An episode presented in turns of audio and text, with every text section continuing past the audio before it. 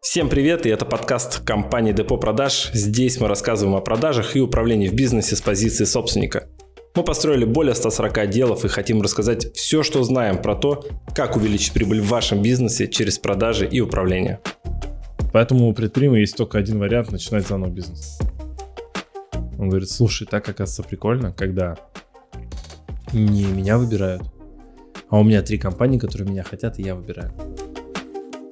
Собственник оказывается в пятой точке, потому что он не знает, что делать со всем, что создал коммерческий директор.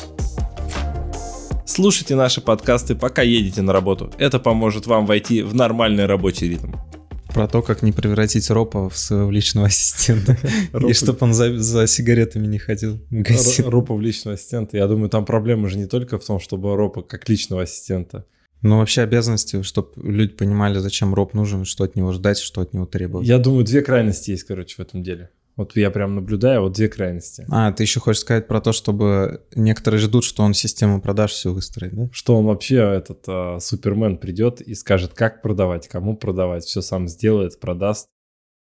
Вообще бизнес ну, под свой контроль. Бизнес да? под свой контроль заберет, стратегию придумает обязательно. Угу. А собственник будет смотреть.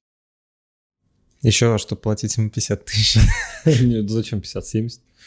Ну, процент от продаж какой-нибудь дать, чтобы там, ну, 100 иногда выходило. Вот. Но да, это на самом деле смешно. А почему? Потому что так не работает. Ну да, сегодня мы расскажем, чего ждать от ропа, чего не ждать от ропа, что от него требовать можно, а чего он не может сделать. Да, что, что стоит, что не стоит, вообще как правильно. Но опять же, правильно, наверное, по, мы, ну, по нашему мнению, вот из того, из тех проектов, которые мы посмотрели. А, возможно, есть какое-то другое правильное, которое что-то где-то сработало. Но... Ну, это слишком философская точка зрения. Ну, наше, да. на, наше правильное все. Наше правильное, да. Давай так, вот сколько денежек мы людям заработали, вот всегда работает э, то правило, которое мы у себя используем, что да. А, первое, а, ни в коем случае нельзя делегировать а, ропу стратегию. Стратегия всегда на собственнике. Что такое стратегия? Послушайте подкаст самый первый. Вот. Куда идти, что продавать, кому продавать, решает собственник. Не роб. Потому что роб наемный сотрудник. Нет смысла думать, что он такой же ответственный, как и вы и так далее вообще вот эта штука, знаешь, то, что несправедливо, что сотрудники так относятся к моему бизнесу, еще что это вот за справедливость, я прям вот отдельный блок здесь хочу сказать, угу. что вы должны понять, если собственник останется без бизнеса, кому он нужен? Как думаешь? О, собственник потерял бизнес, все, кому он нужен? Да никому. Не факт, что жене ты, даже. Ты бы взял жене, да, да.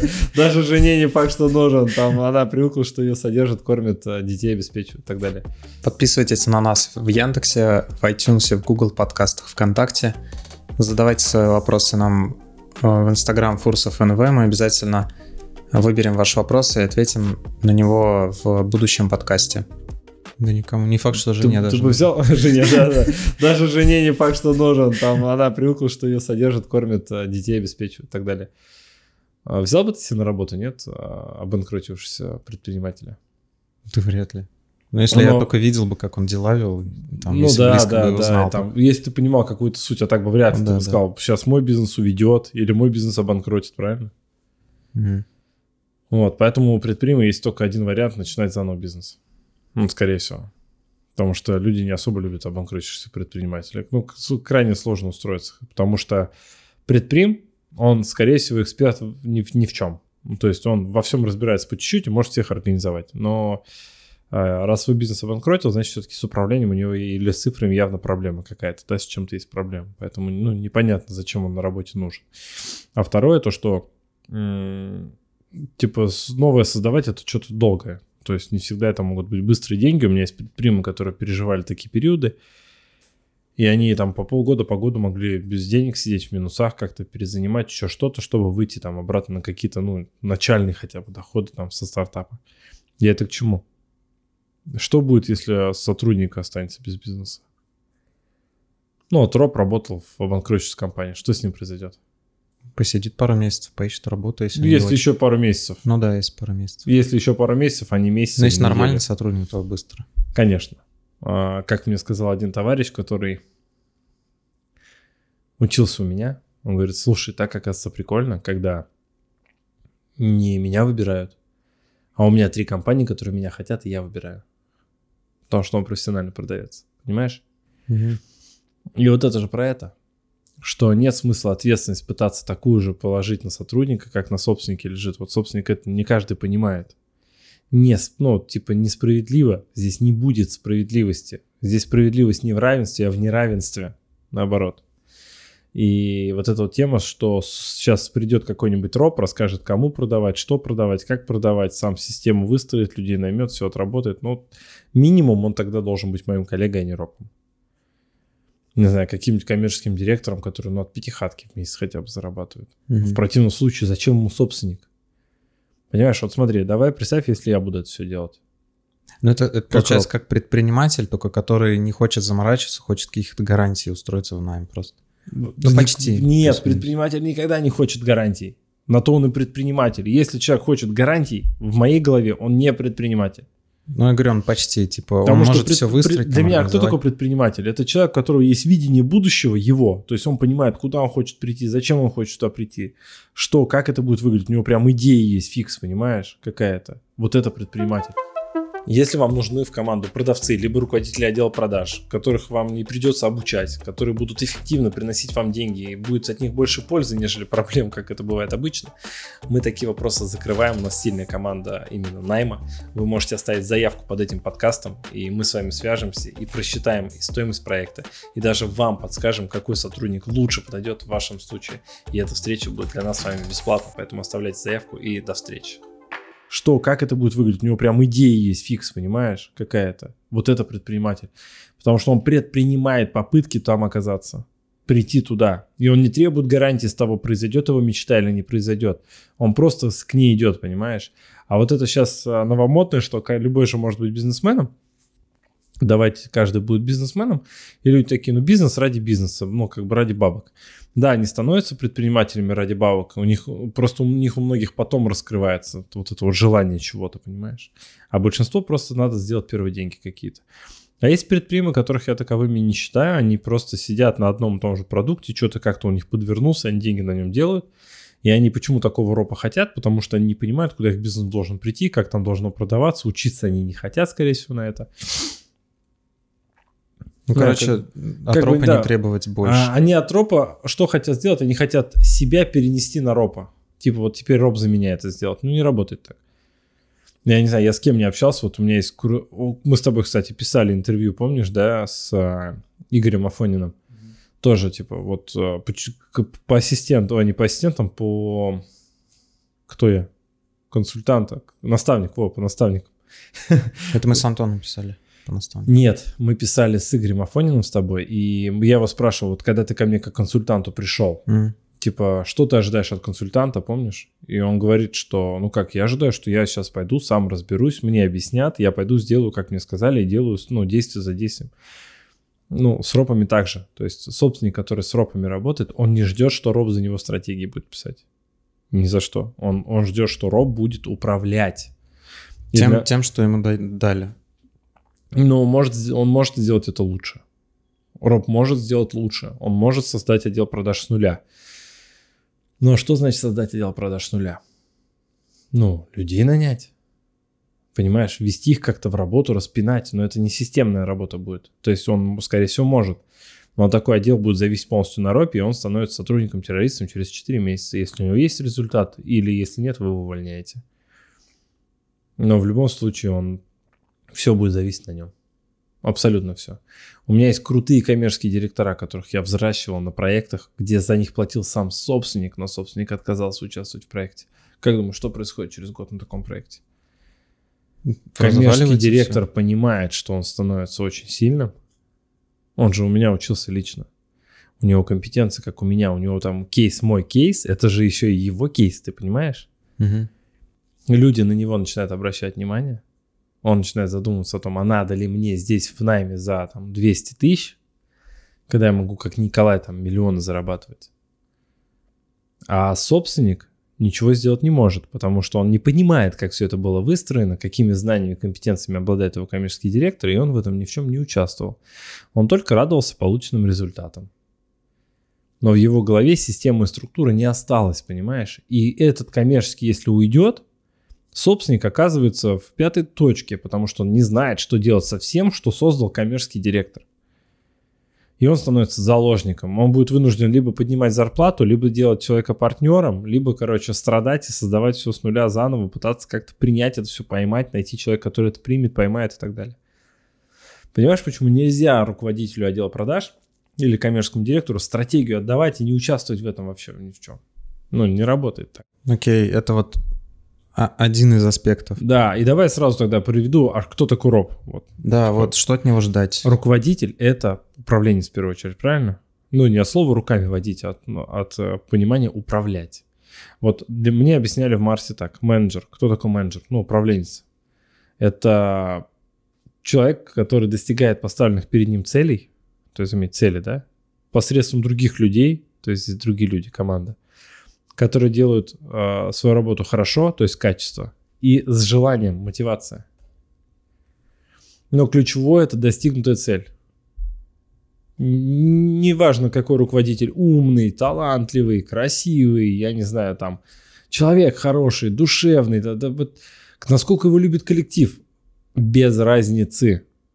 Цель либо достигнута, либо нет. Все. Цель определяет собственник, роб определяет способ достижения цели. Все. То есть иногда даже собственник, скорее всего, выбирает способ достижения цели, а роб ее просто реализует, этот способ достижения. Ну да, смотря какой уровень роба. Смотря какой Либо уровень. Он ну, это комдир, руки... типа уровень почти комдир или роб.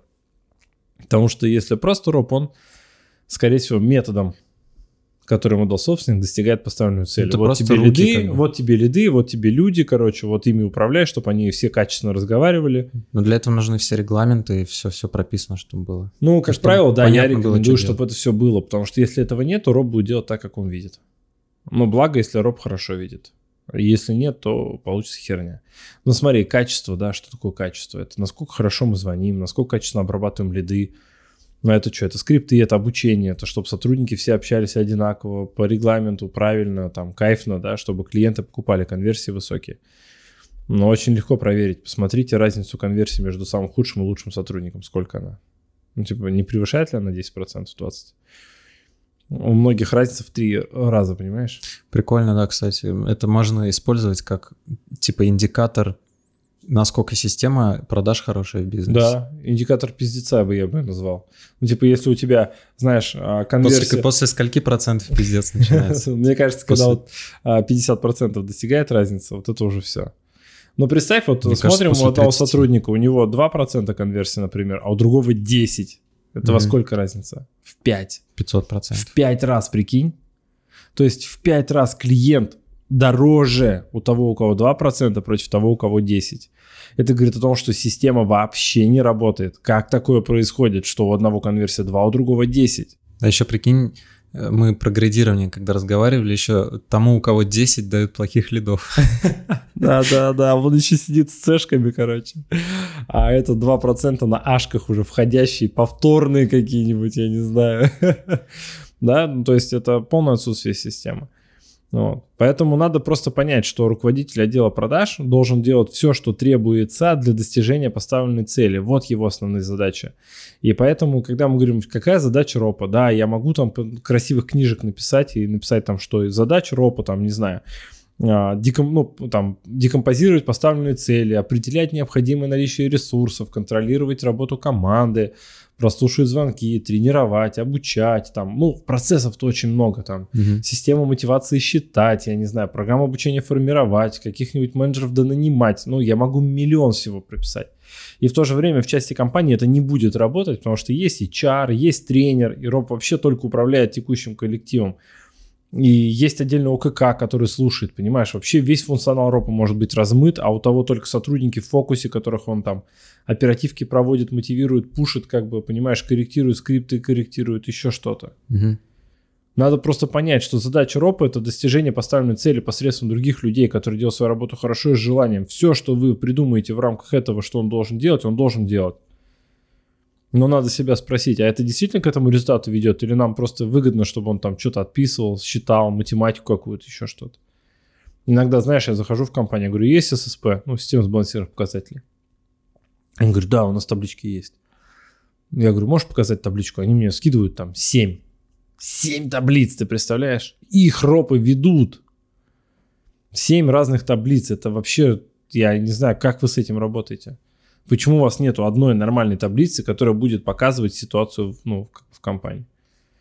Они что-то из таблицы в таблицу прыгают, и знаешь, получается так, что все таблицы классные, везде хорошие результаты в каждой из таблиц, а в компании жопа. Угу. Потому что они цифры в одну не сводят, ну, типа, каждый отдел по-своему хорош.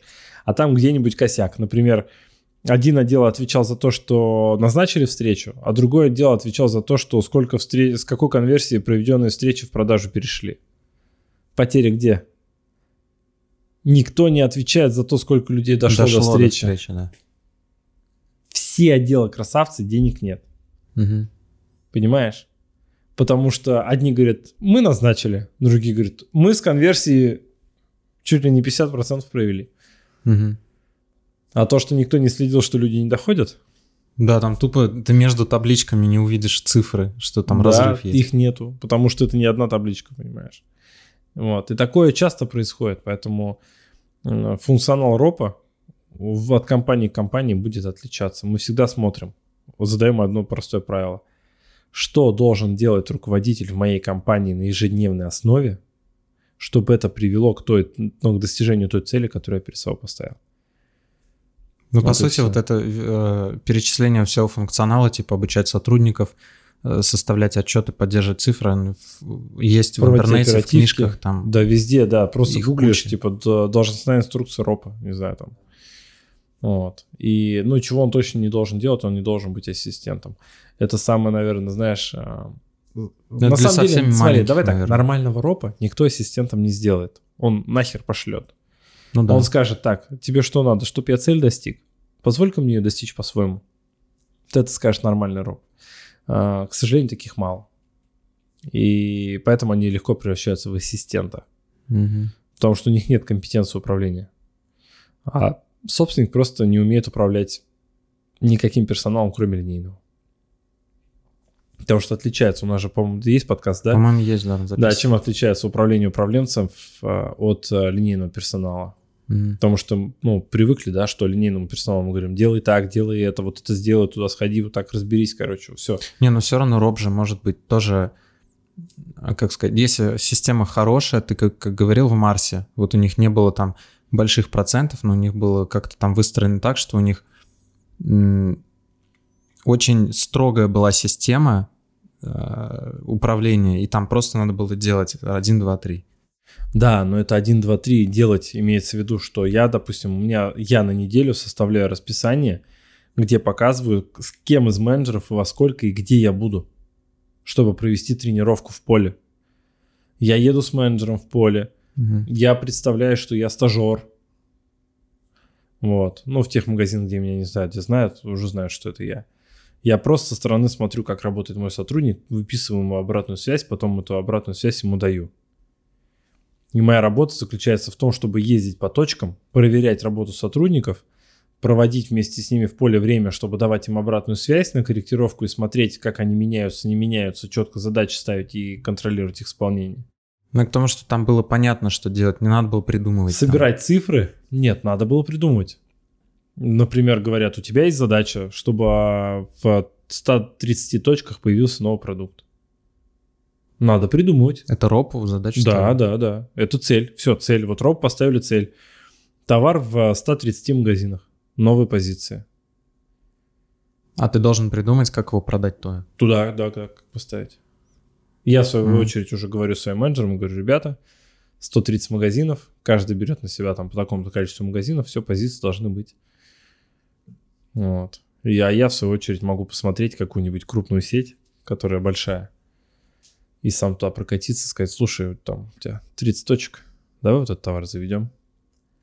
Я могу либо сотрудника попросить с этой сетью переговорить, если у него хороший контакт с управленцем, либо я управленец-управленец. Но я все-таки думал, там есть э, такой градиент, знаешь, начиная от ропа, который, которому дали регламент, сказали, делай вот это раз, два, три, все, больше ничего не делай, типа, вообще не думай, просто вот проверяй это, это, это. Если что-то там выходит из строя, говори. Нет, такого нету. Такой, таких вообще нету ропов? Нет, нет, нет. А, такое может быть, но все равно это не работает, потому что рынок меняется, конкуренты появляются, цены меняются в рынке, понимаешь, все время происходит mm-hmm. какое-то изменение, и в рамках изменений мы не можем оставить сотрудника, который не будет отслеживать эти изменения.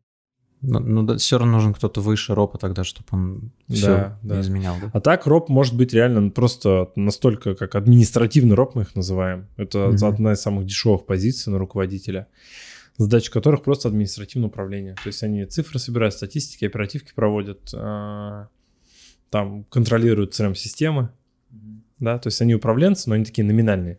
Mm-hmm.